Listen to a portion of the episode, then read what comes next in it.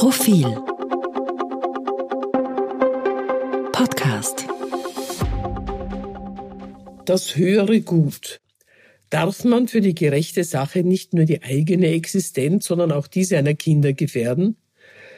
Marina Ovsjanikova verdient unsere tiefste Bewunderung.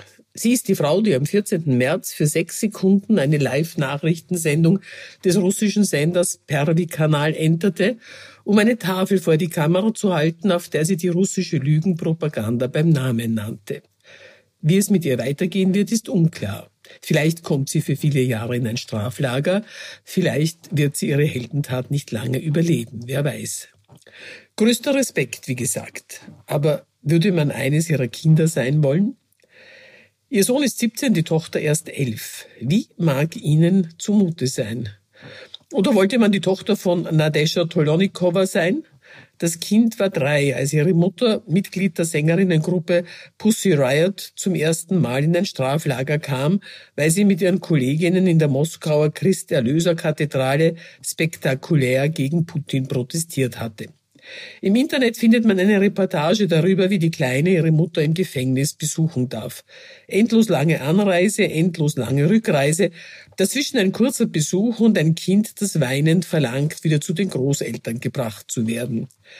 Es stellt sich die Frage, nicht nur angesichts von Müttern, sondern auch von Vätern, die bereit sind, ihre Existenz zu opfern für die Freiheit, das Vaterland, die größere Sache, das höhere Gut, die Menschheit, ist es gerechtfertigt, mit der eigenen Existenz auch die der Kinder aufs Spiel zu setzen, den eigenen Kindern Leid zuzufügen, um Leid von anderen Menschen abwenden zu wollen und die Kinder als die weniger große Sache, das weniger hohe Gut zu sehen?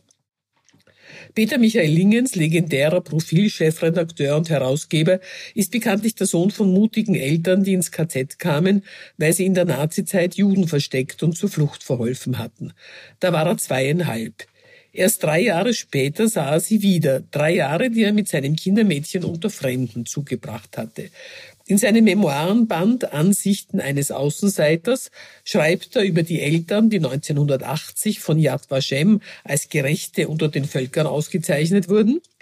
Ich habe das Verhalten meiner Eltern in der NS-Zeit durch viele Jahre nicht aus der Sicht von Yad Vashem, sondern aus der egoistischen Sicht des zurückgebliebenen zweieinhalbjährigen gesehen. Durfte man Juden verstecken, wenn man ein kleines Kind zu Hause hatte? Durfte vor allem meine Mutter das tun? Heute habe ich dazu eine Meinung, die sich mit der von Yad Vashem durchaus deckt, aber noch in deinem Alter, er wendet sich mit dem Buch an seinen damals 21-jährigen jüngsten Sohn, habe ich meiner Mutter ihr Verhalten zwar niemals mit Worten, aber sehr wohl mit Emotionen vorgeworfen.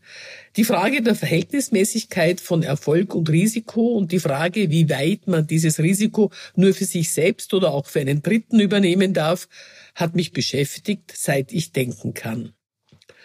Die Ambivalenz seiner Gefühle, wenn er sie in Interviews denn anspricht, wird gern übergangen, so Lingens.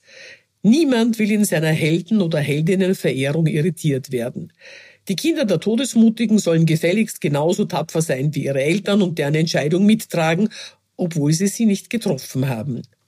Was für eine Zumutung. Andererseits, wohin kommen wir, wenn sich niemand mehr auflehnt und Wagnisse eingeht für den Frieden, für die Freiheit, gegen Tyrannei? Vielleicht geht es auch darum, ob eine bestimmte Handlung tatsächlich von einem bestimmten Menschen gesetzt werden muss. Marina Ovsjanikova konnte ihre Protesttafel vor die Fernsehkamera halten, weil sie als Mitarbeiterin des Senders Zugang zum Studio hatte. Sie war, sagt sie, mit dem Beginn des Krieges an einem Punkt angelangt, an dem es für sie kein Zurück mehr gab. So sehr war sie überzeugt, dass es im Interesse Russlands und der Welt sei, den Krieg so schnell wie möglich zu beenden. Also griff sie zu einem Mittel des Protests, das ihr zur Verfügung stand, anderen aber nicht. Sie tat etwas, was nur sie tun konnte, möglicherweise mit entscheidender Wirkung. Wie sehr das ihrer Tochter hilft, falls sie ohne die Mutter aufwachsen muss, man weiß es nicht. Aber zumindest steht fest, dass die Ausführung des moralischen Auftrags, dem die Mutter folgte, nicht delegierbar war.